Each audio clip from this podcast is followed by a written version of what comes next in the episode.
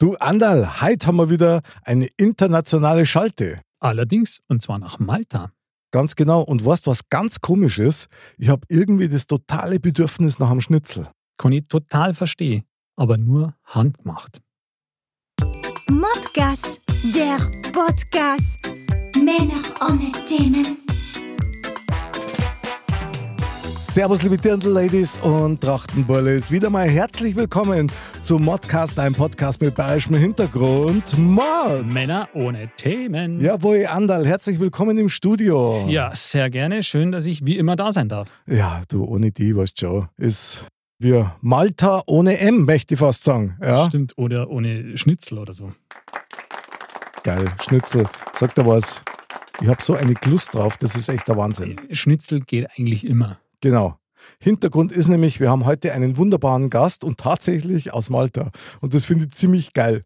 Das ist auf jeden Fall geil. Was hältst du davon, wenn wir jetzt den gleich mit in die Wirtschaft holen? Würde ich mal sagen, los geht's. Mo, mo, Mozzarella. Okay, dann schauen wir mal. Das klingt schon international. Ja, stimmt. Der geht gleich. Meinst Ja. Hallo?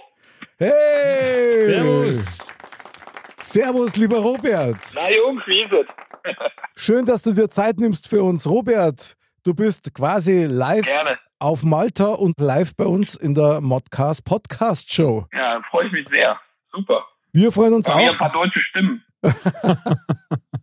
Ja, ein paar Stimmen aus der Heimat, das tut natürlich immer gut. Mein lieber Robert, ich möchte dich gern unseren Hörern ein bisschen vorstellen.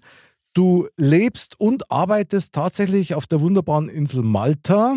Und in unserem Vorgespräch hast mir du schon mal ein paar ganz spannende Sachen erzählt. Aber vielleicht nur eines vorweg. Sag einmal, Robert, hast du nicht einmal ein bisschen Heimweh? Ja, klar. Also ich bin ja über, ich bin ja insgesamt schon fast zehn Jahre im Ausland und bin jetzt viereinhalb Jahre in Malta und das war ja auch damals der Grund, nach Malta zu gehen, dass man ein bisschen näher an der Heimat ist. Also ich war schon wesentlich weiter weg. Wo Und, warst du äh, denn? Das hat auch, also ich habe in Thailand gelebt, zehn Jahre im Tourismus gearbeitet, in Thailand, äh, in Bali, Toronto, in Brighton. Und äh, nach meinem Studium war ich schon mal in Malta. Das hat mir eigentlich ganz gut gefallen und ähm, deswegen habe ich mir gedacht, Malta wäre auch mal wieder eine gute Location, um näher an der Familie und an Freunden zu sein. Und das hat auch am Anfang ziemlich gut geklappt. Also die ersten Jahre, wo ich zurück war, bin ich sehr aus zu Hause geflogen. Und dann war natürlich mit Corona alles ein bisschen schwieriger und Mhm. dann ähm, ging das eben nicht mehr so einfach. Hab mir aber dieses Jahr vorgenommen, wieder öfter mal meine Familie und meine Freunde zu besuchen. Sehr gut, gute Wahl. Lieber Robert, sehr geil. Wir sind erst einmal echt mega beeindruckt, Andal, oder? Aufgrund der ganzen Stationen, die da mal schon durchgelungen sind. Ja, der totale Globetrotter quasi. Ja, ja, brutal. Wahnsinn. Der Robert ist ein echtes Tier, aber da kommen wir nachher noch ein bisschen näher drauf.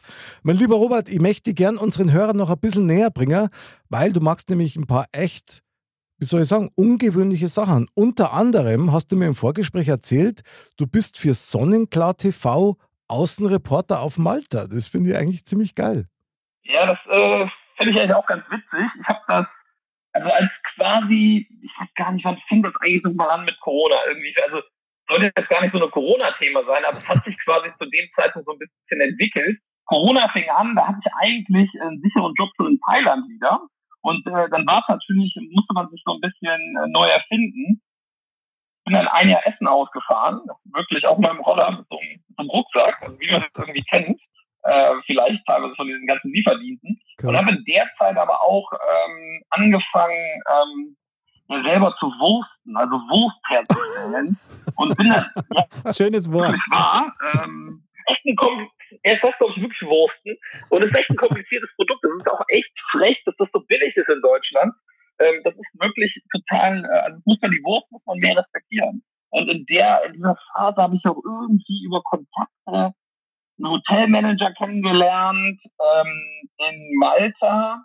Und dieses Hotel, was, was, was in Malta, was in Malta existiert, hat auch einen, einen Link zu Sonnenklar TV. Ah, okay. Und die haben zu dem Zeitpunkt einen Außenreporter gesucht und dadurch, dass ich äh, sehr günstig zu haben war und auch wenig, äh, wenig Anspruch, ich hatte wenig Anspruch und dachte aber auch, das ist eine witzige Nummer natürlich. Also ich dachte, äh, ne, und ich bin dann irgendwie immer mal wieder live in die Sendung gekommen. Das sind ja auch mehr oder weniger, die sitzen ja auch in München. Die sind doch alles total nett.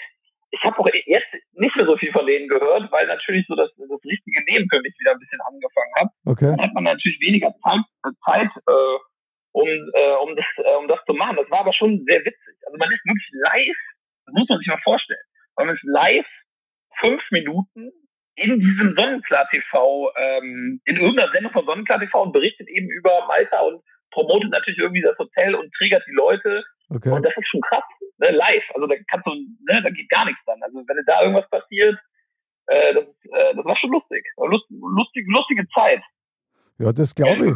Also vor allen Dingen muss man ja wissen, von dem Hintergrund her, Andal, der Robert hat auch ein Studium im Tourismusmanagement gemacht. Okay, das passt ja dann Ja, eigentlich perfekt. Ja, Ja, also das, ich habe ich hab in den Niederlanden studiert. Ich bin ja ursprünglich Gladbacher, habe auch hier so ein, so ein Gladbach-Kissen ganz klischee-mäßig neben mir liegen. Ihr ihr seid ja Von der die Bayern Borussia. und die Gladbach, die haben, Uh. ja genau, klar, was soll man machen, ne? ein Geboren, Fohlen-Fan, ein Fohlen-Fan, meine Damen und Ja, Herren. ja, hoffentlich geht die, die Saison mal ein bisschen besser. Als Bayern ist man ja verwöhnt, wenn einmal eine Klatsche gibt in Bayern. Eigentlich gibt es immer die Klatsche von Gladbach. Ich wollte es gerade sagen, oder? Das ist doch immer nur, ja, Standard 5-0 Eröffnungsspiel. Pokal.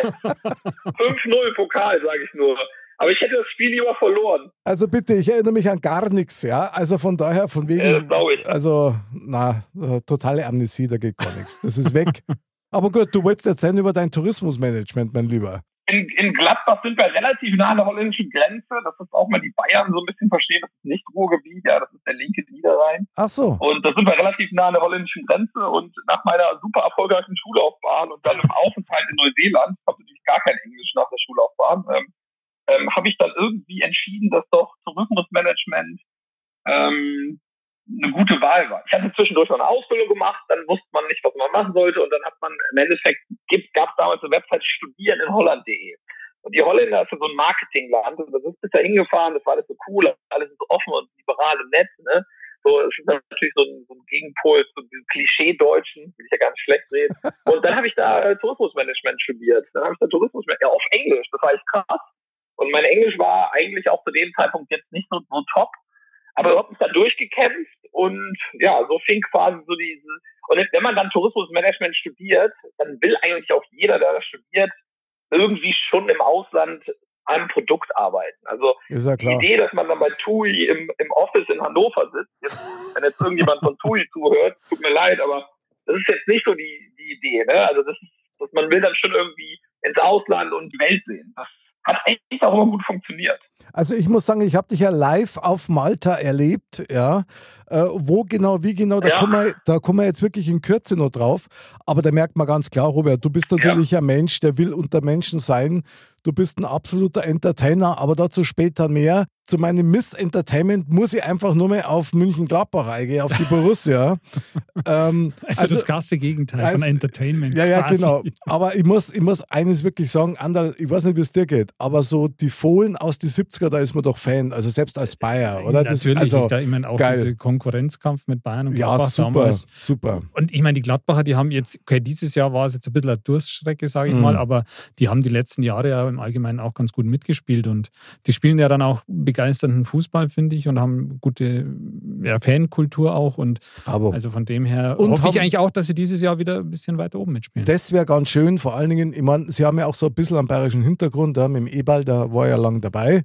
Stimmt. Und jetzt die alles entscheidende Frage an unseren Robert. Robert, du bist ja der Mozzarella des Abends heute.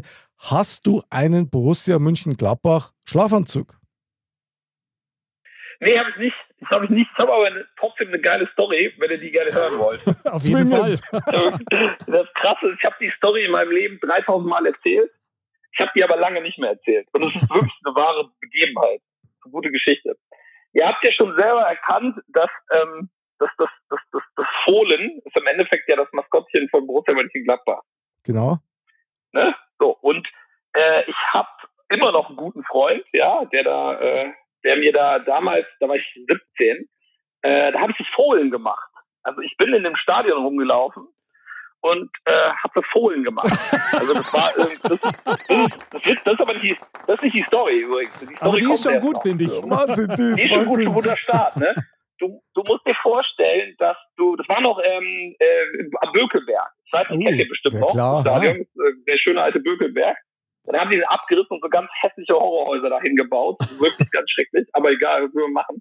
So, ähm, auf jeden Fall war das noch in Bökelberg und dieses Kostüm, das war gefühlt aus den 70er Jahren. Also du konntest da nichts richtig hören. Das ist ganz wichtig für die Geschichte. Man konnte in diesem Kostüm nicht richtig hören und man konnte sich darin auch nicht richtig bewegen. Die Story wird besser. Also ich bin dann da rumgelaufen. Also du hast, der Deal war mega geil. Du hast eine halbe Stunde in der Pause da den, da die Leute motiviert und äh, eine Viertelstunde dann in der, also eine äh, halbe Stunde vorm Spiel und eine Viertelstunde äh, während der Pause und hast dann irgendwie 50 D-Mark bekommen. Mhm. Hast, ne, also hast das Spiel dann, war ja, ich, man muss sich ja vorstellen, was weiß ich, vor 20 Jahren war ja irgendwie ganz cool. So, und das war ganz, ganz schrecklich. Dann, ähm, also es war schrecklich, weil ich bin da rumgelaufen und da, also keiner wollte so richtig mitmachen. Und irgendwann stand ich vor der Nordkurve und habe aber gemerkt, geil, da ist jetzt irgendwie der Knoten geplatzt, da geht's jetzt irgendwie zur Sache. Man hört aber nicht so richtig immer, was so passiert im Stadion. So, und dann kam ich am Montag, äh, also ne, es war Samstag irgendwie, keine Ahnung, und dann kam ich am Montag runter zum Frühstückstisch, spät wie immer, und mein Vater liest einen äh, Leserbrief vor. Bei uns heißt die äh, Rheinische Post. Ähm, das Fohlen hat sich unmöglich benommen und hat, ja, ja, das ist geil, du hörst leider nichts da, was so passiert. Und hat während, ähm, während dieser Hymne von Enya, kennt ihr diese Hymne noch vom 11. September? Ja, ja, ja, klar. Du hast es nicht gehört während der Hymne die Nordkurve angestiftet. So. Das, war, das, das stimmt wirklich. Das Krasse ist, du hast aber natürlich überhaupt nichts gehört und mir hat doch keiner was von dieser Scheiße erzählt. Und ich stand da vor dieser Nordkurve und ich meine, wir haben uns am Ende haben wir das, ich durfte es natürlich nie mehr machen, ja. So, und am Ende hat man das ja auch, also das hat irgendeine Frau hat es aufgeschnappt und in scheiß Leserbrief in die Rheinische Post geschrieben. Haben die Leute nichts Besseres war doch überhaupt nicht, hätte ich das gewusst, ich hätte das doch niemals gemacht. Ja. So, die Story ging dann natürlich, wurde dann immer mal wieder verändert, dann war die Schweigeminute, Schweigeminute war es nicht, aber es war diese Hymne vom Enya. De, de, de, de, ne? Kennt, ja, kennt ja, ja, klar. Ich, hab, oh, ich, hab's, Mann, ich, ich, ja, hab's das war meine Borussia Mönchengladbach-Story. Ich Wahnsinn. Hab, ich hab's im Ohr und ich sehe es vor meinem geistigen Auge, irgendwie ja. du in dem Fohlenkostüm das machst, muss ich und sagen. voll on fire ist. Also, sei, sei, froh, dass damals das Internet noch nicht so ganz en vogue war. Das wäre ein Shitstorm gewesen. Geil. Ich finde es aber ganz toll, Robert, dass du das bei uns in der Sendung jetzt endlich klarstellen konntest. Das, das hat was. Das hat was. Ja, ja, also es war die Hymne, es war nicht die Schweigeminute und man hat nichts gehört unter diesem Kostüm. Und ich wollte das immer schon mal nochmal erzählen. Diese Story habe ich oft erzählt, aber lange nicht mehr. Die, die, war, die war gut. Ja, also die war, war echt gut. Was für ein Erlebnis. Hast du denn das Kostüm noch? Das wurde nach der Aktion wahrscheinlich verbrannt und es gab ein neues Maskottchen. Man muss fairerweise sagen, das Kostüm wurde ja einem nur gestellt. Also das hatte man ja nicht. Es gab so. aber dann noch kurze Zeit ein neues, wo man mal auch irgendwie drunter atmen konnte und was nicht irgendwie nach Schweiß gestunken hat und nach 30 Bier-Dinger, die ja auch, die Leute schütten ja einfach. Also das ist wirklich echt, das ist wie so ein schlechten Teenager-Film aus Amerika. Das ist scheiß Kostüm, ey. Ich sag's euch. Wahnsinn, ich sehe dich vor mir, das ist also, so geil. Ich kann es ein bisschen, ein bisschen nachvollziehen, weil ich habe einmal, ja, einmal bei einem Tag der offenen Tür den Bausparfuchs gemacht und habe dann okay. auch so ein Kostüm okay. ja, ja. Und ich weiß auch noch, dass das, dass, dass das so verdammt heiß war, weil das war im Sommer auch, dass es so brutal heiß war, dass du nicht gescheit Luft hattest. Und ich glaube, ich habe dann an dem Abend achtmal geduscht oder so und habe immer noch lauter so kleine Glitzerdinger gehabt, überall die gejuckt haben. Also das war wirklich, äh, naja. Übel. Geil. Ja, ihr Tiere. Ja, aber also. guck mal, wir sind uns auf jeden Fall nicht zu schade. Nee. Wir sind auf jeden Fall nicht zu schade, sowas zu machen. Das, das war auch Ausdruck geil. Ja. Ist mega. Also, oder? Ist, ist das, mega. Also deswegen bleibt eigentlich nur übrig, dass der Mick mal im Mod-Kostüm auftritt. Mache ich jeden Tag. Jeden Tag laufe ich mit meinem Mod-Schlafanzug einmal die Straße rauf und runter. ja? Also, und dann nochmal mit dem Schlumpfschlafanzug. Genau, Aber das kennt man. Ein Mod-Smiley auf. auf ja, genau. Sehr geil. Mein lieber Robert, ja, du hast auch noch ein ganz spezielles Hobby, von dem ich noch nie was gehört habe. Du hast mir nämlich gesagt, als Hobby magst du nämlich auch Pedal. Witz, ich dachte gerade, was kommt denn jetzt? Ja, das was hab ich dir da erzählt? nein, nein, du hast, du hast so krasse Scheiße, was kommt jetzt? Nein, das ist der schnellst wachsende Sport der Welt, Leute. Pedal? Also, ich weiß nicht, ja, das ist nicht dieses Stand-Up-Pedal, wo man okay. einschläft, ins Wasser fällt und dann irgendwie stirbt, ja. Das ist ja so langweilig, wenn ich mir das angucke, kriege Und das sagen die Leute, da ist voll entspannt, kommt voll runter. Ich würde da super aggressiv bei werden. Nein, das Pedal ist ursprünglich aus Mexiko und das war eigentlich, also meine, meine, meine Freundin ist Kolumbianer, die, äh, Kolumbianerin, die hat mir das mal erklärt. Eigentlich aus Mexiko von so einem Typen, der irgendwie ja, aus so einer elitären mexikanischen Oberschicht kam. Und das, so fing ja auch Fußball an ursprünglich. Ne? So, das, leider, also oft äh, wird es aus so einer elitären Schicht, Schicht geboren. So, und äh, dann hat das aber irgendwann die Massen erreicht. Und in Spanien ist es zum Beispiel der, ich glaube nach Fußball mittlerweile der beliebteste Hobbysport. Das ist so ein Mix zwischen Tennis und Squash. Aber der, also das wird in Malta recht viel gespielt, ne? So, und du hast im Endeffekt so ein Mini-Tennisfeld, zwei gegen zwei in der Regel, kannst du eins gegen eins spielen, ist aber in der Regel zwei gegen zwei, also so okay. Doppel. Und der Schlag gegen die Bande ist aber in der Regel nur so ein Notfallschlag. Also Squash ist ja immer gegen die Bande. Mhm. Habe ich noch nie gespielt, aber das ist ja bei Squash äh, so das Spiel. Äh, dabei geht's, also es geht eigentlich mehr um Taktik und Technik als um Power. Es ist auch oft, wird das, also ich sehe das oft, dass es so gemischt ist, also dass Frauen und Männer gemischt, was eigentlich ganz cool ist.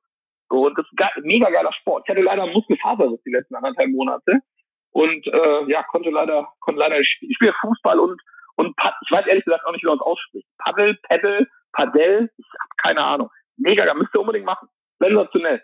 Super. Schauen wir uns auf jeden Fall an. Heißer Tipp auch für unsere Hörer. Ja. Auf geht's zum Paddeln. Paddeln oder Padellen. Padellen. Ja, genau. Sehr genau. Geil. Super. So, und jetzt äh, kommen wir nämlich zur Auflösung und da brauchen wir unseren Mega-Jingle. Und hier kommt dein Modcast. Thema. Mod, Männer ohne Themen. Genau. Und zwar, lieber Mozzarella Robert, es war eigentlich mein Wunsch, wie das Thema heißen wird, weil ich es einfach zu geil finde. Du lebst auf Malta, du arbeitest auf Malta, das habe ich vorher schon mal angedeutet. Und das Geile ist, du hast auf Malta tatsächlich einen eigenen Food Truck mit der Aufschrift Handmade Schnitzel auf Malta. Und das bravo. finde ich, bravo, total geil. Und genauso wird diese Sendung heißen. Und dazu werden wir dich löchern, natürlich. Ist es wirklich gerne. so, du magst wirklich aus deinem Truck raus handgemachte Schnitzel? Pommes habe ich selber schon probiert, die sind Wahnsinn. Super. Ja, das, also das Witzige ist ja, bei mir steht wirklich auf dem Truck drauf, Handmade Schnitzel. Jeder, genau. der jetzt genau, also das Krasse ist, ähm, ich dachte eigentlich, mein Englisch wäre ganz gut, das kann man so gar nicht sagen. Also das ist, das kannst du im Deutschen zwar so sagen, das kannst du auch auf Englisch nicht so übersetzen. Aha. Weil wenn man sagt Handmade, ist das eigentlich immer sind da so Ketten und so eine Scheiße. Weißt du? Also da kannst so, du eigentlich so, okay. so Art and Craft. Also das heißt, das Allerwitzigste bei der Nummer ist, genau das, was du dir auch jetzt rausgesucht hast, habe ich eigentlich falsch auf den Truck geklebt. Aber das steht da nun mal jetzt so drauf. Was soll ich jetzt machen? Ist ein USP. So, die meisten Leute, die meisten Leuten fällt das nicht auf. Ja, ist aber absolut geil. Also was für ein Branding, ja. Ich bin da echt drüber gestolpert. Ich habe das damals sogar am Andal geschickt, weißt du, das Foto. Ja, ja absolut. Das habe ich dir geschickt. Schau mal hier, Handmade Schnitzel auf Malta, wie geil. Das stimmt. Nichts ahnend natürlich, dass wir dich dann da in der Sendung haben werden. Ja, super. Aber ich meine, da muss ich ja, ja schon, schon mal fragen, weil du bist ja vorher schon, du hast schon das Stichwort Wursten gegeben. Ja. Das geht ja ein bisschen so in die Richtung, mhm. aber wie, wie bist du jetzt da drauf gekommen von Tourismus, äh, dann Reporter und, und, und, jetzt quasi Gastro zu machen und hier deinen eigenen Foodtruck zu haben? Also man, man muss fairerweise sagen, ich, ich bin ja eigentlich äh, im Tourismus seit zehn Jahren aktiv und bin ja auch immer noch im Tourismus aktiv. Ich habe ja auch eine Wohnung gekauft in Malta und habe da so ein Airbnb draus gebaut. Mhm. Habe ja vier Zimmer, kann ich euch später noch mal ein bisschen was zu erzählen. Und ähm, das habe ich quasi alles noch so fertiggestellt, bevor diese Corona-Kacke anfing. Und äh, dann hat mir Corona, dann bin ich ein Jahr ähm, Essen ausgefahren und ich brauchte irgendwie eine Exit-Strategie. Das war irgendwie, also das war so ein Notfalljob. Ne? Also mhm. ich, ich hatte natürlich die Wohnung und das war schon okay und das mit Essen ausfahren, es gab auch überhaupt kein Selbstmitleid, es war alles in Ordnung. Das waren eben so die Zeiten. Und äh, ich fand aber, ich finde, ich fand und ich finde auch Gastronomie generell super interessant. Und ich bin mit Essen ähm, relativ, ähm, also ähm, picky.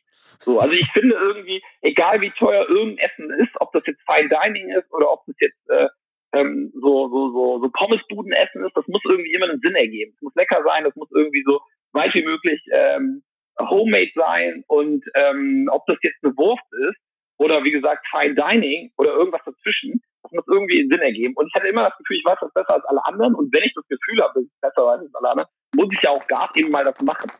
Bringt ja nichts, das nur zu erzählen. Bravo.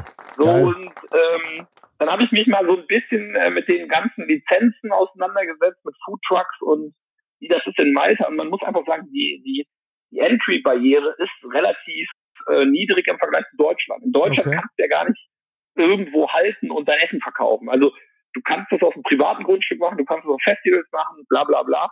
Aber in Malta ist es schon ein bisschen interessanter. Und äh, dann habe ich mir ja über Monate Rezepte irgendwie versucht zusammen zu wursteln und da war wirklich echt die Wurst, die ganz normale so, so Bratwurst, die man in Deutschland kennt. Äh, war wirklich das komplizierteste Produkt, ganz, ganz klar. Echt? Ähm, Schnitzel ist eine einfache Nummer, da muss man eben nur gucken, macht man jetzt dickere Schnitzel, macht man dünnere Schnitzel. Die muss man eigentlich auch immer frisch machen. Was heißt eigentlich? Die musst du immer frisch machen, weil sonst geht die Panade, ich glaube, das heißt soufflieren, dann geht das nicht richtig schön hoch. Und ich finde irgendwie auch Mayonnaisen super, also äh, selbstgemachte Mayonnaise hat jetzt nicht viel mit Deutschland zu tun, aber ich äh, habe dann quasi so Schnitzel, Sandwiches, Schnitzel, Semmel, wie man bei euch sagt, kreiert mit selbstgemachten Mayonnaisen und ja, das klappt bis heute ganz gut, ähm, muss ich sagen. Ich bin fast ein Jahr im Geschäft und ich habe auch nur fünf Tage die Woche auf und auch nur vier Stunden. Also man hört ja auch von den Leuten, die sagen, oh, Gastro ist so hart, ja, ist, ja. ist hart. Aber wenn man jetzt selber für sich sagt, man will es einfach nicht skalieren und man will es nicht übertreiben, und ich habe ja noch mein Airbnb und wenn man in dieser Zeit einen relativ okay Umsatz macht, ähm, dann ist das dann gut. Also mal gucken, was der nächste Step ist, keine Ahnung. Ähm. Wobei man sicherlich eines sagen muss, ich meine, wie gesagt, ich habe es ja live erlebt, ja, das war ja die Faszination, darum habe ich dich ja gefragt, ob du gern mal bei uns in der Sendung wärst, weil du magst auf und die Leute stehen da, also viele warten schon auf dich und das ist dann, dann wirklich ein Job, wo du on fire bist. Ich meine, ich habe dich erlebt, da, da, das geht ratzfatz und klar müssen die Leute immer ein bisschen warten, weil du die Sachen auch frisch machst, aber da bist du schon vier Stunden oder was ausgepowert danach, kann ich mir gut vorstellen. Ja, ja. ja also du, du, man muss sagen, fairerweise, als du da warst, war es sehr voll. Das ist äh, so 50-50, also es gibt keine Tage, es gibt, also vielleicht, ich bin jetzt fast ein Jahr es gibt vielleicht so zehn Tage, die waren so richtig schlecht.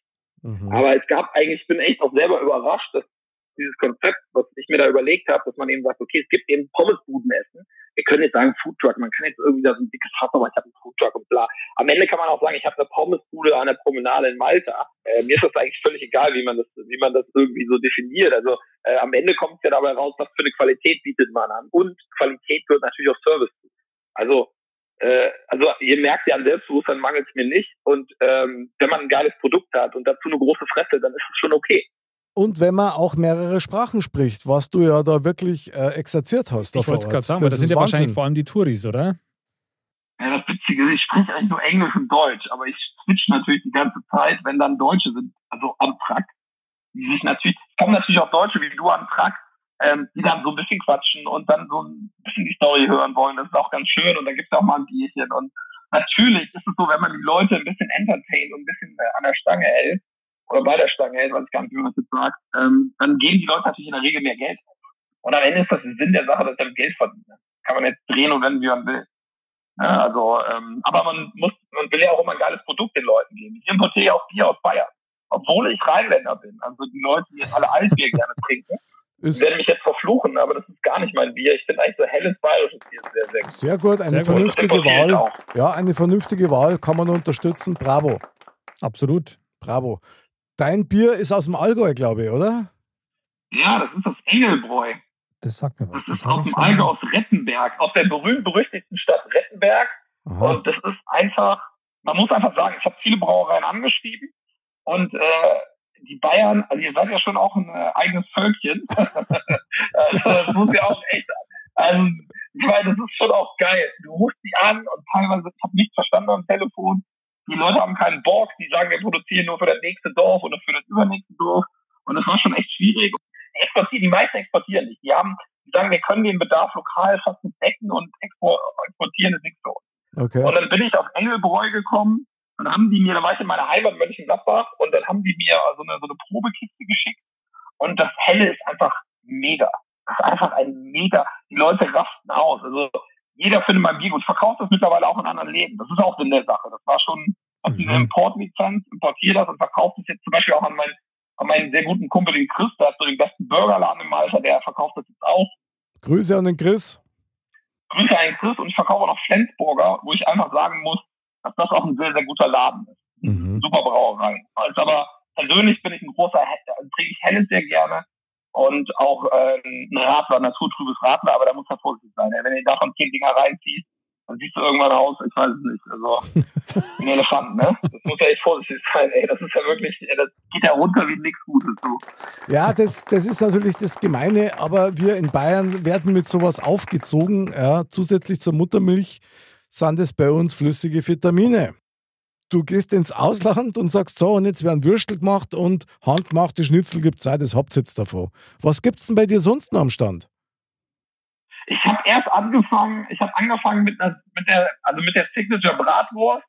Das ist so ein Mix zwischen einer bayerischen und einer Thüringer Bratwurst. Weil man muss auch leider fairerweise dazu sagen, bei uns in der Ecke sind die Bratwürste immer ein Ticken zu dick und auch ein Ticken zu geschmackslos. Mhm. Und zu viel Phosphat. Also Phosphat, das Kutterhilfsmittel, das benutzt 99 Prozent aller Metzger. Das bindet im Endeffekt das Fleisch in der Bratwurst sagt, sagt man quasi im Fachjargon, dass die nicht wegläuft auf dem Grill. Also, mhm. Also das ist quasi im Endeffekt die, die ihre, also saftig bleibt und auch im Endeffekt das Wasser hält. Mhm. So, und ähm, ich muss immer sagen, dass äh, so wenig wie möglich äh, Kutterhilfsmittel ist natürlich ideal, weil du dann diese Wurst nicht so sehr veränderst. Eben so viel, dass die Wurst trotzdem eine gute Standhaftigkeit hat. Mhm. Und ich würde immer, also wenn ich so bei, in Gladbach ins Stadion gehe, wenn das nochmal passieren sollte, ähm, dann ist die Wurst immer so, das jetzt keiner irgendwie hören, der da aus Gladbach kommt. Die, also das Essen ist immer geiler in Bayern und ich auch so die Wurstkultur auch in Thüringen ist immer geiler. Das heißt, es ist so ein Mix. Die habe ich am Anfang entwickelt, auch äh, mit einer guten Freundin von mir zusammen, die mir so ein bisschen geholfen hat. Ich hatte auch eine Wurstmaschine aus Deutschland hier und jetzt mittlerweile auch verkauft, weil ich mal einen sehr guten Metzger gefunden habe, der das jetzt für mich macht. Super, super Typ. Lass mich ganz kurz neigrätschen, weil du bringst mir da gerade auf eine Mega-Idee, lieber Robert. Das wäre doch geil, wenn du die neue Stadionwurst von Borussia Mönchengladbach mal darfst. Ja, fänden alle mega geil, sag ich sofort. Ich voll Selbstbewusstsein. Super. Diese ganzen Würste bei uns, diese Massenproduktionswürste, dass die immer nur hart sind und immer nur irgendwie nach nichts schmecken. Also das ist echt Katastrophe. Naja, wie auch immer. Ähm, die Wurst habe ich eben, finde ich übrigens einen sehr guten Vorschlag. Also ich weiß nicht, ob ich nach dieser Fohlen, Fohlen Gate, dass ich da noch mal irgendwie eine zweite Chance kriege. Nach 20 Jahren ist es äh, im Endeffekt ist man quasi, wird auf Bewährung gesetzt und die Wurst wird entwickelt. Ja, ähm, so, so, ein Hausverbot läuft doch nach 20 Jahren auch mal aus. Dann, ja, oder? klar. Ich also ein richtiges, ich hatte eigentlich nur ein Fohlen-Kostümverbot, also ich durfte immer wieder ins Stadion. Muss man fair du, sagen. Dann magst du also, das zum Logo, also das Original Fohlenkostüm magst du dann zum Logo von deiner Stadion. Die Fohlenwurst. Die Fohlenwurst. Wie geil ist ja, das? Die, ja, aber dann, dann denkt man, das ist eine Pferdewurst. Nein, das ist egal, Anderl, aber so beginnen. Das ist aber auch nicht schlimm. Also als Pferdefleisch finde ich auch nicht so schlimm, ehrlich gesagt. Darf man jetzt auch nicht mehr zu laut sagen. Boah, das geht überhaupt nicht. Echt. Ja. Boah. Äh, das also wir haben hier, so, wir haben, ich muss ganz kurz zu dem Pferdefleisch mal einhaken. Wir hatten in Mönchengladbach ganz, ganz lange eine Pferdemetzgerei. Okay.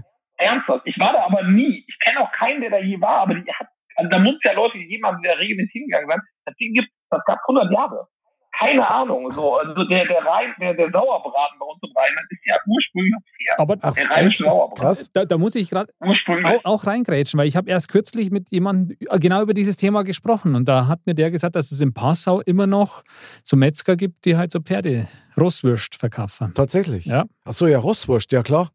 Ja. Klar, das, das sagt ja schon der Name. Ja. Aha, krass. Also die Fohlenwurst kann kommen. Ja, man darf sich, glaube ich, nicht zu viel Gedanken machen. Also ich, ich kaufe mein ganzes, also eher generell bei allen Tieren. Das ist ja irgendwie. Ja, das stimmt schon. Naja, also auf jeden Fall, ich, ich kaufe mein Fleisch lokal ein bei dem Metzger. Aha. Ich habe im Endeffekt drei, drei Produkte, die ich lokal einkaufe, also nicht einkaufe. Das sind alles meine Rezepte, die ich mit dem Metzger zusammen mache. Das ist einmal die Bratwurst und es ist eine Hühner, ein Hühnerburger. Der schmeckt aber wie eine Wurst. Also ich brauche eben eine Alternative zu Schwein. Ähm, obwohl das ist auch eigentlich schwachsinnig am Ende gewesen, aber komme ich gleich zu. Also ich brauche das mehr wirklich. Weil die Idee, also ich brauche, ich wollte eine Alternative zu Schwein haben. Das heißt, äh, ich habe so, so ein Patty entwickelt mit meinem Metzger hier. Das ist quasi ein Burger. Also es ist, ich habe so Semmelbrö, so Semmel, äh, deutsche Semmel und auch als Baguetteform. Und im Baguette sind die Wurst drin und in den Semmel die der Chicken Burger, also dieser, dieser Wurstburger und auch das Schnitzel. Und der Wurstburger, ähm, das schmeckt ihm wirklich wie eine Wurst. Das ist eigentlich echt geil, weil in Deutschland kriegst du ja in der Regel gar keine gute Hühnerwurst. Ich meine auch zu wissen, mit der deutschen Hackfleischverordnung ist das mit Hühnerhackfleisch nicht so einfach. Also hätte ich jetzt noch nie gehört, ehrlich gesagt. Ja, nicht. Das ist mal völlig neu. Ja. Mir brennt gerade was auf der Zunge. Ich muss dich das fragen. Isst du denn deine eigenen Produkte? Ja, klar. Also, ja, aber natürlich nicht mehr in der nicht mehr in der Menge wie am Anfang. Ja, das glaube ich, auf das wollte ich nämlich raus, weil oftmals ist ja dann so, ich meine, wenn du es selber magst und dann jeden Tag hast und so weiter, irgendwann ist auch mit der Krank voll, ja. Ja, das, also die Sache ist die, ich habe eben so eine Kooperation mit verschiedenen Restaurants und tausche mal das Essen. Also ich habe so einen Pastaladen direkt um die Ecke, das ist ein Schweizer, der das macht. Okay. Ähm, und mit dem tausche ich dann Schnitzel für seine Mitarbeiter und für mich und meine Freundin oder für mich und meine Mitarbeiterin äh, gehen wieder da Pasta essen. Bei, Geil. bei Novi Burger, der beste Burgerladen, wir, wir zahlen nicht gegenseitig. Respekt. Also, wenn er zu mir in den Truck kommt, dann kann er so viel essen und saufen, wie er Bock hat. Wenn ich zu dem in seinen Burgerladen gehe, ist es genauso. So, das mache ich mit so, das mache ich auch noch mit so einem Thailänder und das mache ich auch noch mit einem Vietnamesen. Also ziemlich gut ab. Der Robert ist total vernetzt, merkst Ja, du, ja. das ist brutal. Das Gastro-Network. Das Ja. Geile, dass die alle glauben, dass ich das nur mit einem dieser Leben mache. Ich mache es aber mit allen. Also, geil, sehr klug, clever, wirklich clever, Wahnsinn. Naja, im Endeffekt, ich weiß, also die soll, ich weiß ja, was beim, also bei der Gastronomie ist im Endeffekt ja die Zutaten, die Zutaten sind ja nicht das Teure. Also klar, wenn ihr jetzt äh, ein drei Sterne oder ein zwei oder ein ein Sterne Restaurant habt, manche Leute glauben auch, es gibt fünf Sterne Restaurants, gibt's nicht, es gibt nur fünf Keine klugscheiße Aussage. Also auf jeden Fall, wenn du in diesen Restaurants bist, hast du natürlich extrem hohe äh, Kosten von Produkten und natürlich auch Mitarbeitern. Aber generell, wenn ich jetzt zu einem Thailänder gehe und sage, ey komm, ich mache dir hier für deine Mitarbeiter drei, drei Sausage Burger, paar Schnitzel, hau mal den Fried Rice hier raus, dann ist das für uns ja keine krasse, wir wollen ja mit uns selber nicht Geld verdienen, wir wollen- wir haben ja unsere Kunden. Und das klappt ganz gut. Hast du auch so wirklich so, so Stammkunden, die als Touristen nach Malta kommen und dann, was weiß ich, jedes Jahr wiederkehren oder nach zwei Jahren gibt es sowas auch? Oder ist es bei Malta jetzt nicht so üblich? Man muss fairerweise sagen, dass der, der, ich habe mal generell so vielleicht 10% überhaupt Touristen.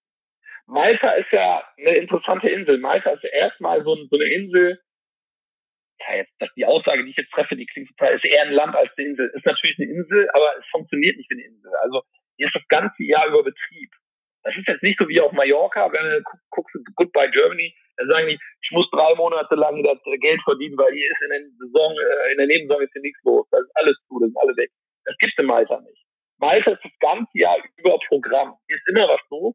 Das heißt, ich habe eben meistens Ausländer, die in Malta leben, aber auch schon maltesische Kunden, die das ganze Jahr hier sind. Und da habe ich bestimmt 80 Prozent von meinen Kunden, also es sind vielleicht 20, 10 Prozent Touristen, muss man Aha. fairerweise sagen. Okay, Krass. das hätte ich jetzt gar nicht gedacht. Das Ich kann man mir vorstellen, eine andere. Aber ich war noch nie auf Malta, aber je mehr wir drüber reden, desto mehr Lust kriege ich drauf. Das Einzige, was mir bei Malta auch so ein bisschen spanisch vorkommt, ist, wenn man so möchte, oder maltesisch, ist tatsächlich die Sprache. Ich bin eigentlich immer so sehr interessiert an, den, an, der, an der Landessprache, um da so ein paar Brocken mitzunehmen. Mhm. Auf Malta war fast nicht möglich. Also der Robert war im Prinzip meine Rettung, weil da mal ein deutsches Wort gefallen ist, das ich verstanden habe. Robert, wie ist denn das für dich, maltesisch? Geht da was? Oder? Also, nee, geht wenig. Man muss fairerweise dazu sagen, die Malteser, das ist ja ein sehr cleveres Volk. Naja, das ist ja wirklich sehr, sehr nett, wenn man weiß, wie man mit den Locals hier umgehen kann. Das, das funktioniert das total gut. Die sind natürlich super, super stolz auch, ne? Südeuropäisches Land. Ähm, wurden äh, von was weiß ich, wie vielen Ländern versucht, äh, also, ne, also kolonial, also die Engländer waren hier, dann ist Malta, ich glaube, in, äh, Mitte der 60er Jahre unabhängig geworden. Dann waren wir, ich glaube, sogar Napoleon war auch hier, dann hatten die Italiener irgendwie, dann haben die Deutschen irgendwie den Zweiten Weltkrieg Malta ohne Ende bebombt. Es ist eine super, super stolze Nation, das muss man erstmal wissen. Das heißt, die Malteser glauben auch, die können jedem die Welt erklären. Muss man die auch machen lassen. Okay. Ja, also so, jetzt zur Sprache. Äh, dadurch, dass sie natürlich ein sehr stolzes Volk sind, haben die natürlich auch eine sehr ähm, starke Connection zu ihrer Sprache, weil Sprache ist ja Identität auch. Mhm. So, und da muss man aber fairerweise dazu sagen, dass die Malteser natürlich, wir sind 100.000 Ausländer in Malta. Das ist, glaube ich, schon das internationalste Land Europas. Bestimmt mal Top 3, Top 4. Okay. So, und ähm, die versuchen natürlich, die Ausländer zusammenzuholen mit dem Argument, wir sind zweisprachig. Ey, wir sprechen ja Englisch und das ist auch eine offizielle Sprache. Das stimmt auch. Jetzt muss man aber sagen, dass die meisten Malteser, Malteser untereinander schon dann Maltesisch sprechen. So, ähm, man aber mit Englisch zu 90 Prozent sehr gut klarkommt. Das heißt, also Maltesisch ist eigentlich, ich glaube, wie war das doch mal? Ich glaube, ein Marokkaner, der kann Malteser verstehen. aber der Ägypter nicht, weil das, das, das Arabisch ist natürlich auch in den arabischen Ländern anders. Mhm. Das heißt, es ist sehr nah dem Arabischen, ein bisschen dem Italienischen und auch so, also man sagt ja irgendwie Bonjour, bon, Bonjour ist ja irgendwie Hallo. Das mhm. ist ja eher so französisch. Also es ist so ein Mischmasch, aber am mhm. nächsten mhm. dem Arabischen, muss man mhm. ganz klar sagen. Geil. Ganz nah. Also bei uns heißt er zum ja. Beispiel ein Bonjour, das ist ja bei uns was ganz was anderes in Bayern. Was heißt, ich weiß, Witzig, weil ich weiß, ich meine, Bayerisch ist ja noch schwieriger als alle anderen Sprachen. Nein, überhaupt nicht. nicht. Nein, überhaupt nee, aber nicht. Ich meine, das Thema hatten wir ja schon auch mal, dass quasi im Bayerischen seine so Einflüsse von Englisch oder Französisch. Ja. Trottoir. Genau. Witzig. Also, was mir halt wirklich auffällt, ist, ich habe wirklich versucht, dieses Maltesisch so ein bisschen so brockerweise quasi zu verstehen, ja. Und ich habe also den Eindruck gehabt, es ist tatsächlich ein Mischmasch aus ganz vielen Sprachen. Und ich, also ich bin da ja, überhaupt nicht klargekommen damit erstmal. Also du, du musst dann tatsächlich als Tourist eigentlich mit Englisch kommst gut durch und die Leute sind im Prinzip auch freundlich, wenn auch bedingt teilnahmslos. Das war so mein Eindruck aus Malta, muss ich wirklich sagen. Also ist jetzt nicht so gewesen wie in Spanien beispielsweise oder so, wo du einfach eine Connection zu den Leuten aufbaust, war auf Malta gar nicht so. Da hat man eher das Gefühl, die sind sehr, sehr zurückhaltend witzig, dass du das so sagst. Also ich glaube schon mal, man muss ja eh immer sagen, wenn man irgendwo hinreist und Menschen begegnet, dann ist es ja auch oft so diese persönliche Sache. Also wenn du jetzt in der falschen Ecke in Spanien bist oder du triffst die falschen Spanier oder du bist in der, in der Ecke, wo kein Mensch Englisch spricht in Spanien, was in vielen Ecken der Fall ist, ähm, hat man irgendwie ein ähnliches Gefühl. Ich glaube, es ist natürlich auch mal, wo kommt drauf an, wen du gerade wie triffst. Also in Malta ist eigentlich so, du, du findest einfach alles. Also es ist total krass. Also die, es ist so klein, es ist so groß wie Bremen von der Fläche. So ist eine halbe Million, eine halbe Million Einwohner. Und eigentlich, wenn man hier lebt, ist es relativ einfach mit den Maltesern zu connecten. Die wirken eben sehr ruppig. Mhm. Drücken wir es mal so aus. Wenn man die Malteser so sieht, und ich wohne sehr maltesisch, bei mir sind nur Malteser, wenn man die so sieht, teilweise ähm, das ist äh, ein bisschen befremdlich, weil man ist ja eigentlich in einem mediterranen Land. Jetzt hat man Italien sehr stark in der Nähe. Der Italiener, der ist da irgendwie immer sehr gutes Essen und so ein bisschen irgendwie auch so kultiviert, obwohl in Sizilien das auch ein bisschen anders ist. Es gar nicht böse klingen, aber das ist natürlich auch in Italien, wo man ist. Also ich finde die Malteser ist ein sehr spezielles Volk. Wenn man die aber lebt und äh, sich den lokalen Gegebenheiten anpasst, habe ich nur positive Erfahrungen gemacht. Ich muss eh auch mal ein Land zu brechen für das Land, weil es ist ja oft sehr, sehr schlechten, also oft mit negativen Schlagzeilen ähm, in der Presse. Und der, ja, also so mit, ja, Steuerparadies und bla und blub und Korruption. Das gibt's natürlich ohne Ende, aber das, das gibt's natürlich nicht auf der Ebene der Leute, mit denen ich irgendwie verkehre. Das sind alles so der, ne, das ist so der ordinary Malteser, der, wenn mein Roller kaputt ist, seine drei Brüder und seine drei Frauen anruft und mir den Roller irgendwie nach Hause schleppt. Äh, und ich wurde ja auch noch nie irgendwo beschissen. Also mein Roller wurde repariert, dann 20 Euro oder irgendeiner hat mir natürlich, also du musst ja sehen, der ganze Truck, das sind ja 100 Malteser, die daran gearbeitet haben. So bescheuert. Aber immer wenn ich mit jemandem arbeiten musste oder mit jemandem zu tun habe, ob das jetzt ein Supplier ist, ob das mein Metzger ist, ob das, äh, was weiß ich, der Mechaniker ist oder der Typ, der mir die Getränke bringt. Das sind immer so Handschlags-Agreements, äh, und dann zahlst du drei Tage später irgendwie so. Das hat immer geklappt und das ist echt krass. Also ich muss eh sagen, ähm, man hat als Ausländer oft so immer dieses Meckern gegen die Local-Bevölkerung. Muss man auch ein bisschen sagen lassen. Da bin ich völlig deiner Meinung, sehe ich ganz genauso. Mich, mich beeindruckt es gerade, wenn das tatsächlich funktioniert, dass sowas wie auf Handschlag quasi mhm. noch noch einen Wert hat und tatsächlich auch nur Zeit, oder Andal? Das war ja früher bei uns eigentlich gang und früher gäbe. Früher war es gang und gäbe, ja, aber ja. heutzutage ist es ja schon ja, gibt es ja nicht mehr ganz so klar. Bei dem einen oder anderen, so wie bei uns, zählt das immer noch, aber ja, klar. nicht bei alle. Ja. Schade eigentlich. Interessant, auf Malta muss man wirklich feststellen, ist natürlich die Historie mit Kreuzritter und so weiter. Das ist schon irre und es ist irgendwie so ein bisschen eine andere Welt. Das Einzige, und da kommen wir nochmal ganz kurz auf die Gastro zurück. Andal, ich weiß von dir, dass du gern einheimische Sachen isst und immer einmal wieder ausprobierst. Ja, einfach. genau. Ja, so. Ich natürlich überhaupt nicht, das weißt du, aber die Holde, die stopft sich sowas regelmäßig. ja, so. Und jetzt waren wir da auf Malta und noch bevor wir einen Robert da kennengelernt haben, war es halt so, man hat sich einheimisches Essen eingebildet. Und Was Wir- ist da jetzt so klassisch? Wir haben nichts gefunden. ich wollte gerade fragen, was ist da jetzt klassisch maltesisch? Ich, ich, nein, ich weiß nicht mehr, wie es heißt. Da gibt es so kleine, ich weiß nicht, was das ist, irgendwie so kleine Speisen, die speziell eben maltesisch sind und haben wir nicht gefunden. Das war der Wahnsinn. Man muss leider festhalten, und das muss ich jetzt sagen, es tut mir echt leid, wenn irgendein Malteser zuhört, der Deutsch spricht.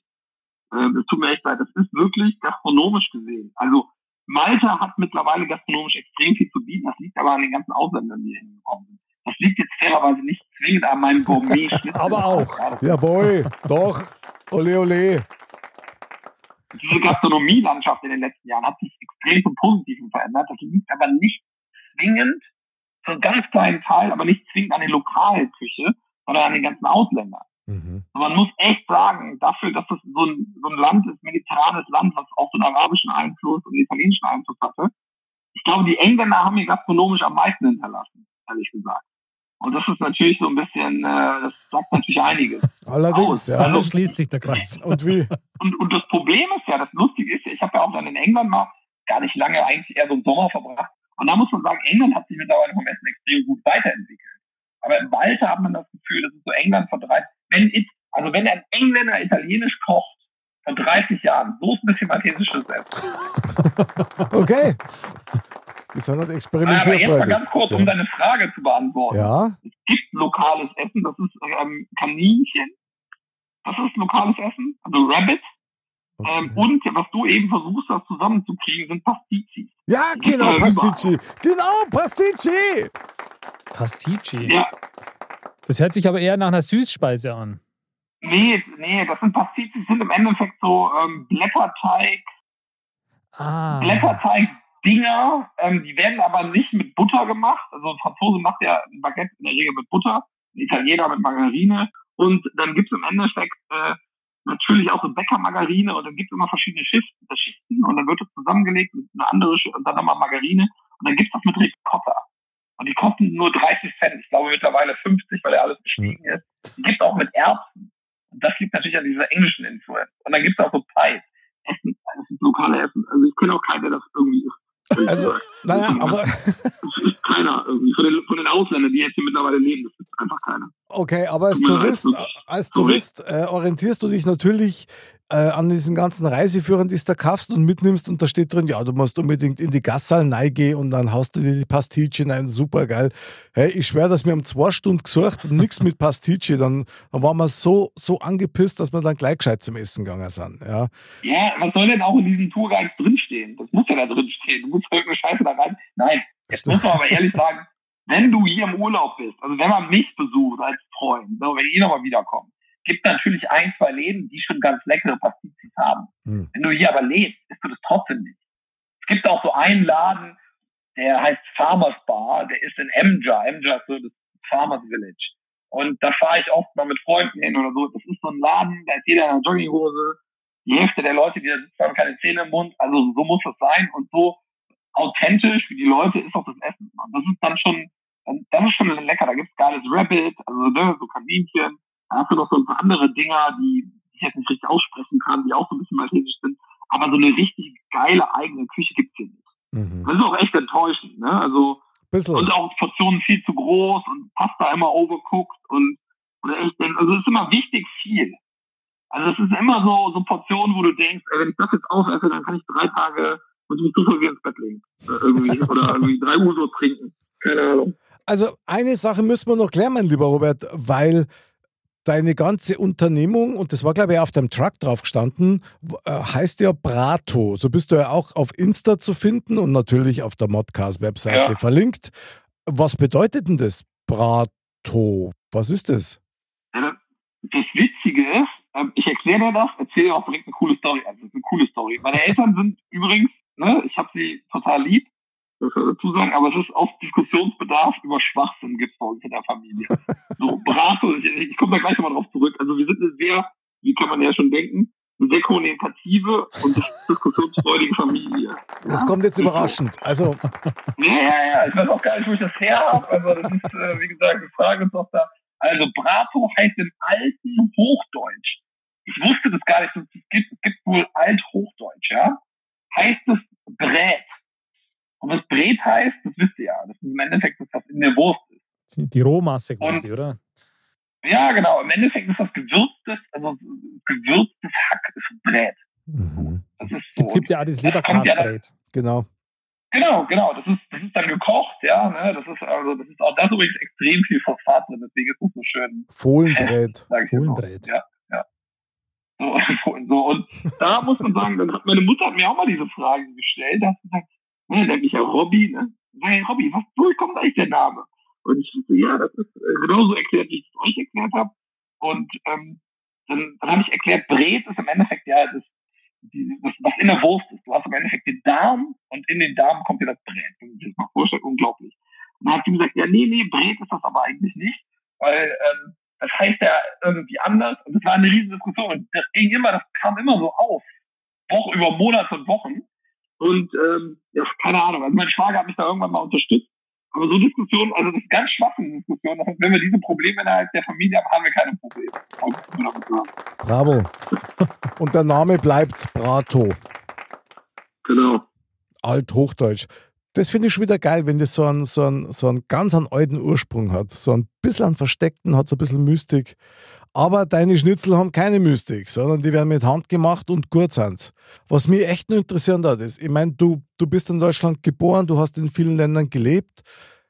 Ist es nicht komplett anders, wenn man dann im Ausland auch dann so richtig arbeitet? Vor allen Dingen, du hast da ja eigene Existenz aufgebaut. Also wenn ich mir jetzt vorstelle, der Anderl und ich, wir holen uns jetzt einen Truck und machen jetzt die Modcast-Wurst, ja, äh, handgemacht. Ich weiß jetzt nicht. Also das ist doch dann schon was ganz was anderes. Was hat dich angetrieben, das zu machen?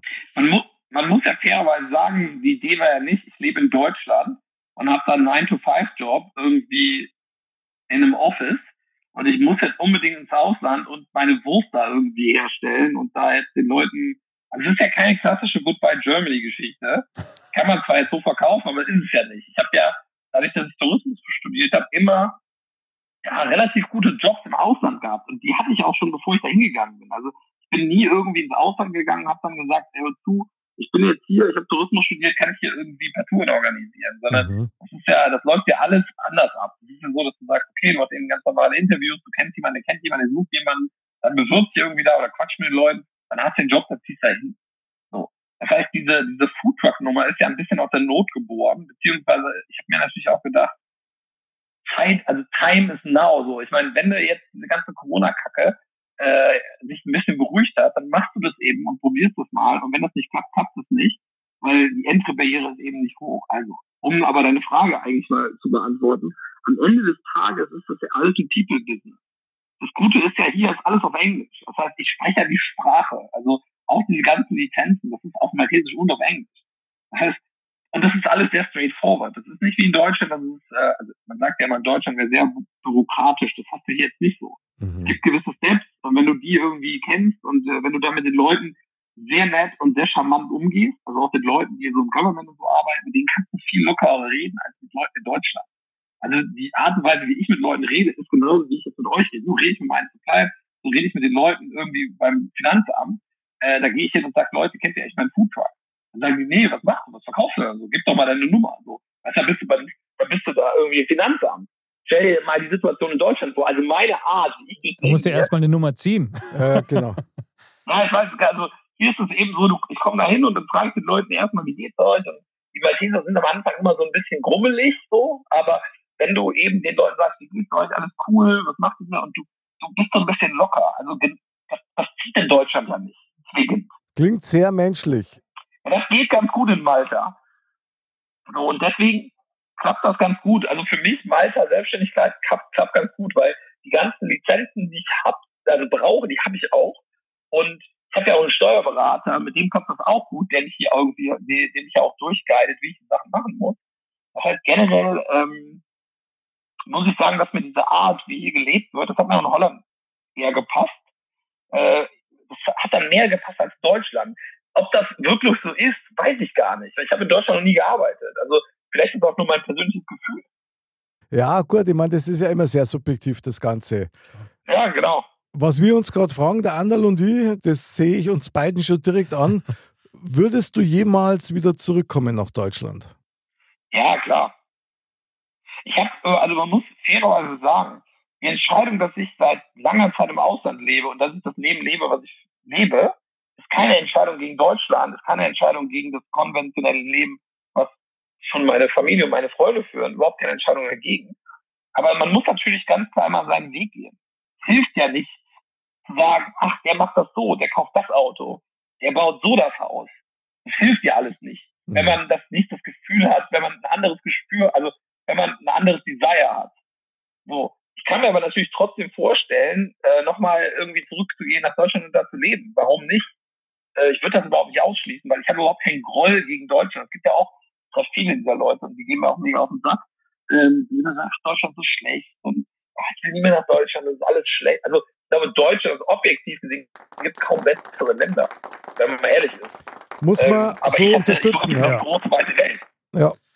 Also spätestens bei der Fohlenwurst bist du dann wieder da. das wäre echt das, ey, wenn das, das würde eigentlich, ich, ich mache dir die geilste Wurst der Welt, sag's dir. Ja, und das klingt, das klingt schon sehr nach Weltherrschaft mit der Fohlenwurst. Also bravo, Robert. Ja, ja, ja, genau. Das ist was, was wirklich immer, immer geil ist, wenn sowas dann einmal klappt, weil das ist dann eine richtige, eine richtige Lebensstory. Das stimmt. Oder wenn du da Stadionwurst magst, ich ja, finde das Wahnsinn, die Idee ist geil. Die Idee ja. ist natürlich super. Krass. Aber vielleicht kannst du ja jetzt mal, wir haben ja jetzt über deinen Foodtruck und was da so alles gibt. Hört sich auch gut an. Also ich muss sagen, ich habe richtig Appetit jetzt nach hier so einem so, so einer, so einer Händelwurst quasi mit einem Engelbräu. Also das war jetzt genau das Richtige.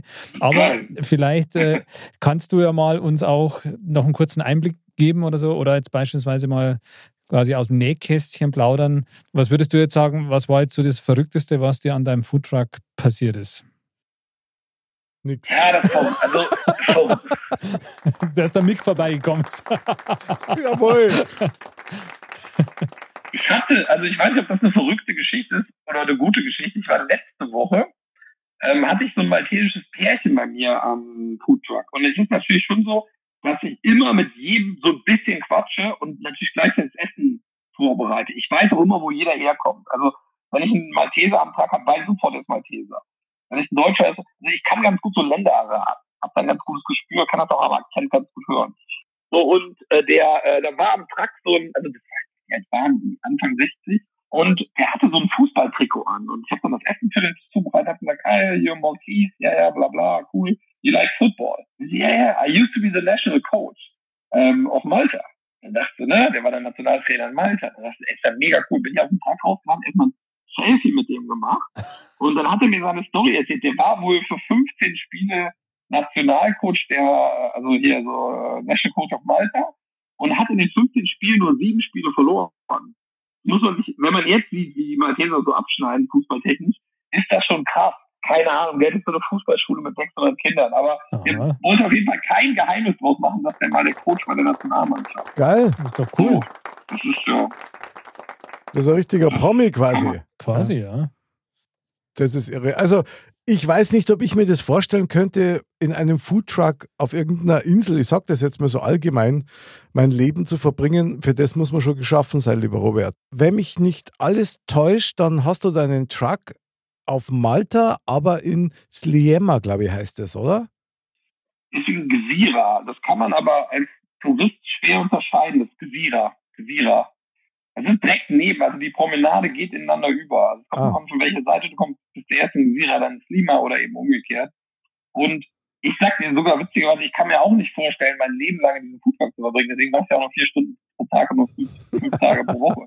okay, also, verstehe. Nee, das ist, ich kann so, wie ich es mache, okay Geld verdienen, das reicht mir mit dem Projekt. Aber ich habe auch keine Lust, die ganze Zeit in dieser Pommesbude rumzuhängen. Verstehe. Weil ich einfach sehr kreativ bin und äh, viele Ideen habe, viele Projekte. Und es ist auch das Schwierigste, jetzt wieder eine Access-Strategie zu finden. Ich bin jetzt ein Jahr in dem Trakt und ich kann mir auch schon vorstellen, das operativ abzugeben, muss ich ganz klar sagen. Ich kann mir auch vorstellen, das weiterzumachen. Aber das ist auch ein schwieriger Step, zu sagen, wie kann man das Ding vor, also fortführen, ohne dass man selber involviert ist. Also involviert im Sinne, dass man da steht und so seine Show abzieht und die Leute unterhält und die Leute voll schwabbelt und was weiß ich. Also das ist jetzt die nächste Herausforderung, sage ich hier ganz klar. Okay, krass. Das klingt ja wirklich schon nach dem nächsten Step, oder Andal? Wie empfindest das du? Ja, auf jeden Fall. Aber die Einstellung grundsätzlich ist, finde ich, doch relativ gesund eigentlich, weil dass man eben jetzt sagt, okay, nee, ich will jetzt nicht die nächsten 40 Jahre ähm, zwölf Stunden am Tag in einem Truck drinstehen, sondern ich, ich, ich, möchte halt, dass es so läuft, wie ich es will, ja, oder ich habe ja mein, mein Konzept auch und äh, das ist auch ein Herzensprojekt, aber genau. trotzdem ähm, ich könnte auch acht Stunden aufmachen und doppelt so viel verdienen, aber ich mache nur vier Stunden, um das halt irgendwie auch gesund am Laufen zu halten. Und das finde ich eigentlich ganz, ganz gut. Aber weil du hast ja gesagt, du hast noch ein paar andere Projekte am Laufen. Du hast ja schon gesagt, du, du vermietest auch Zimmer, aber andere Projekte ja. am Laufen hört sich für mich auch ein bisschen nach was anderem Kreativen an. Kannst du da noch was verraten, was du da so machst? Oder? Naja, also ich habe natürlich, ähm, ich habe natürlich mein Airbnb, was äh, ganz gut läuft. Also mhm. das, hat, äh, das man muss natürlich sehen, ich habe immer im Tourismus als Angestellter gearbeitet und diese Corona-Krise hat mir im Endeffekt, also jede Krise ermöglicht Leuten ja auch neue Chancen und Möglichkeiten. Mhm. Das klingt immer so ein bisschen laberababe, aber das war ja in meinem Fall so. Ich habe im Endeffekt dann dieses Airbnb hier aufgemacht, mitten in Corona oder mitten zu Corona-Zeiten, wo es ganz am Anfang, dann war es ja wieder ein bisschen ruhiger, dann ging hier wieder ein bisschen was und man immer so hin und her jongliert und dann der Foodtruck und jetzt äh, ist eigentlich so der Fokus auch so ein bisschen mehr das Bier was ich importiere, auch mehr so B2B, also mehr in die Lokale zu bringen. Aha. Das ist eigentlich so ein bisschen, so der nächste Step ist schon ja so ein bisschen dran. Ähm, ich könnte mir aber auch nochmal vorstellen, in, äh, ja, nochmal ganz woanders hinzuziehen. Dann müsste man aber natürlich, äh, ich bin jetzt ja viereinhalb Jahre in Malta, jetzt muss eigentlich nochmal wieder ein neues Adventure kommen. Na, krass. Und äh, Wie wär dann muss man sich mal überlegen. Besonders exotisch Bayern? Bayern wäre mal ja echt Abenteuer. Ja, also auf jeden Fall würde ich da genauso viel verstehen wie irgendwie am Ende der Welt. Also das wäre auf jeden Fall schon mal. Aber du wärst willkommen. Du wärst willkommen. Ich muss ja, das Lustige ist ja, wenn man so als junger Deutscher, der nicht aus Bayern kommt, ah. hat man ja also oft so sagen, ach, in Bayern und so. Aber als Erwachsener muss man ja schon fairerweise zugeben, Essen und Getränke, Kultur ist ja schon geil. Das muss man einfach sagen. Also wenn mir, wenn mich Leute fragen, dann muss ich auch schon sagen, also ihr habt ja auch noch richtige Bäcker und richtige Metzger. Und äh, so von der Essenskultur finde ich das super. Aber ich glaube nicht, dass ich nach Bayern ziehe. Ich sag sofort. Wir, wir haben auch eine richtige Sprache, also muss man auch klar sagen, oder? Ole, ole, super Bayern, jawohl. Da ist mit wenigen Umlauten ist da einiges schon gesagt, also muss man ganz klar sagen. Ich hatte ja eigentlich vor zwei Jahren schon einen Job unterschrieben in Asien wieder in, in, in Thailand. Äh, ich finde generell Südostasien super interessant. Immer wieder mal gucken, ob sich da vielleicht nochmal was ergibt. Ich würde euch dann auf dem Laufenden halten und vielleicht können wir ja nächstes Jahr dann nochmal ja, um, sprechen. Unbedingt. Wenn es was Neues gibt. Unbedingt. Neues gibt. Ja, glaubst du denn nicht, dass du mal in Bayern einmal Urlaub machst? Ja, ich, ich muss schon sagen, ich glaube auch, es gibt auch in Bayern so geile Spas und so, diese ganzen Sachen. Das kann man, ich habe ja, ne, meine Freundin, wir leben ja hier zusammen, die ist auch mit mir hier, die hat da auch schon Bock drauf. Und ähm, ja, ich glaube, es ist auch so ein Pärchen, als Pärchenurlaub Bayern auch ganz cool. Ne? So super. landschaftlich und essenstechnisch. In jeder und wie gesagt, Hinsicht. dann gibt es ja auch so, ja, Klar. so Spa, also so Spa-Hotels. Also ich sag jetzt mal so, also eine Hofbude, so eine, so eine Sachen, ne? Das ist auch geil. Also es wäre auf jeden Fall schön, wenn es da mal kommen würdest, ja, wir würden uns freuen. Ja, ich bin, ich, wie gesagt, wenn sich die Situation alles ein bisschen entspannt hat, mit, äh, wie gesagt, mit diesen ganzen Wellen, die immer wieder kommen das und stimmt. Ähm, ja das ist natürlich das, das größte Problem, muss man schon sagen, mit Selbstständigkeit. Ich habe eine riesen Leidenschaft, äh, ne, ich, ich reise eben total gerne und ich bin auch super viel in meinem Leben gereist. Das war vielleicht auch so die Motivation, dass man dann auch viel im Ausland gelebt hat, obwohl das eine zwingend ja gar nichts mit dem anderen zu tun haben muss. Äh, und das ist natürlich ganz schwer, wenn man jetzt seine Pommesbude hat und sein kleines Gasthaus hier, also Gasthaus, ne, also Airbnb und Pommesbude. Ähm, du kannst ja nie lange weg. Also ich jetzt letztens in meiner Heimat in Mönchengladbach und ähm, ich sag mal, meine Freundin hat dann gesagt, komm, ich bleib hier, ich manage das Apartment, ich manage den Truck. Super. Und äh, das ist natürlich, wäre ich natürlich auch äh, gerne mit ihr ge dahin äh, gefahren, nach mhm. Hause. Ähm, jetzt haben wir das aber im September geplant und wir müssen uns aber erstmal im September planen, wer in der Zeit den Truck übernimmt, wer mir da hilft und wer sich um das Apartment kümmert. Weil es ist ja immer was. Das ist das große Problem. Und diese zwei, drei Tage dann nach Hause, Ey, das ist eben, das ist auch so ein Grund, warum ich mir nochmal überlege, man muss jetzt nochmal gucken, man hat den Vertrag etabliert, kann man das irgendwie abgeben, geht das? Rein theoretisch. Es macht ja keinen Sinn, wenn du irgendwie, äh, ich sag mal, ähm, Gefangener bist von deinem eigenen Erfolg. Ja, ich weiß, was du ja, meinst. Das stimmt schon, ja. Da ist was Ja, dran. also meine, meine Projekte funktionieren, aber das ist ja mega nervig. Ich will ja auch mal zwei, drei Wochen wieder weg. Irgendwie nach Thailand oder nach Bali, Indonesien oder was weiß ich, in den USA oder nach Kolumbien, weil die Familie meiner Freundin kennengelernt, meiner Freundin kennengelernt. Das ist auch bestimmt ein sehr geiles Reiseziel. Also wieder reisen. Wieder reisen. Ja, man merkt schon, du brauchst es. Du bist echt ein Kosmopolit, das finde ich eigentlich Ja, ziemlich stimmt. genial. Das klingt, Also klingt- auf jeden Fall so durch. Ja. da gibt es jetzt erstmal noch mit den Brato-Robert-Applaus. Genau, Ja. aber ich meine, Brato wird ja wahrscheinlich eh so eine Art Franchise-System früher oder später werden. Ja, ja, ich sag ja, Robert- Kette. Weltherrschaft, das, also, wer ist McDonalds? Ja.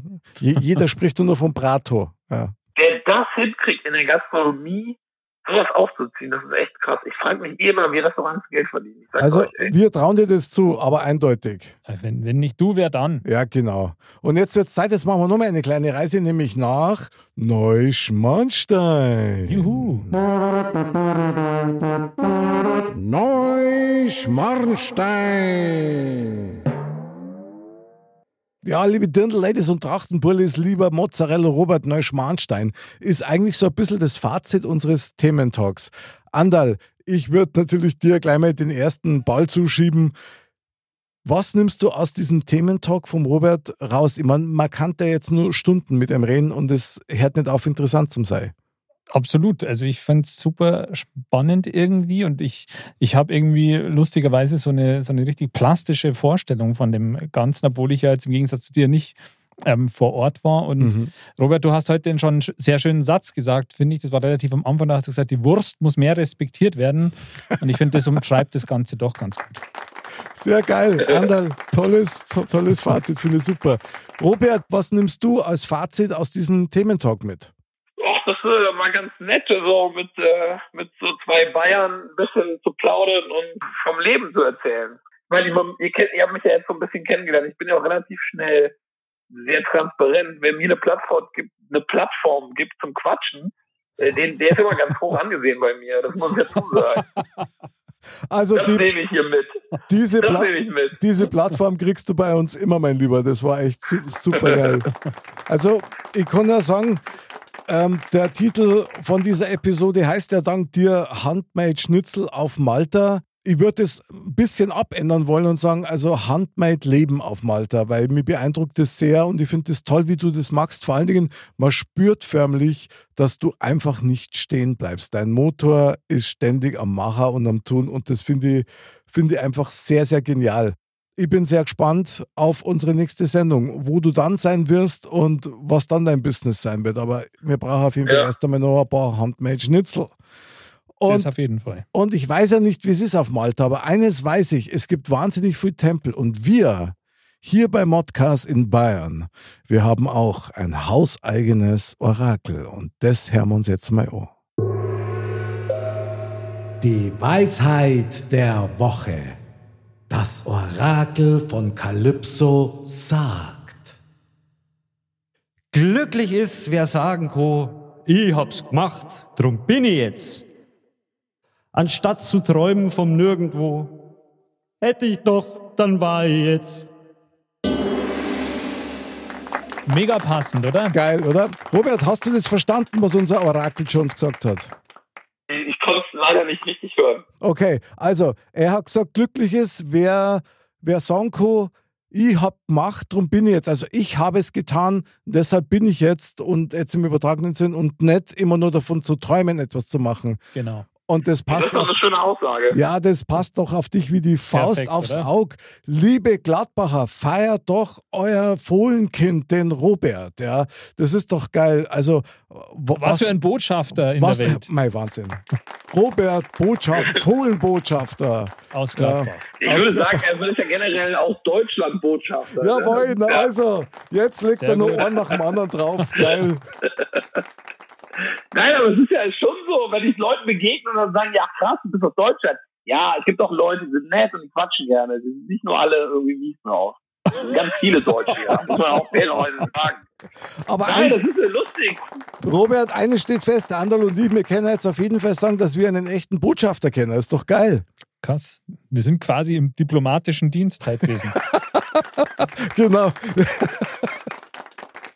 Mein lieber Robert, du, wir danken dir von ganzem Herzen, dass du dir die Zeignummer hast, dass du uns ein bisschen einen Einblick in dein Leben gegeben hast, das echt mega interessant ist. Ich meine, bei uns ist es tatsächlich so, Andal und ich, wir suchen unsere Gäste nach ihrer Herzfrequenz aus. Das ist das Wort. Und das ist halt das Geheimnis, warum bei uns einfach alles echt ist. So wie du, mein lieber Robert.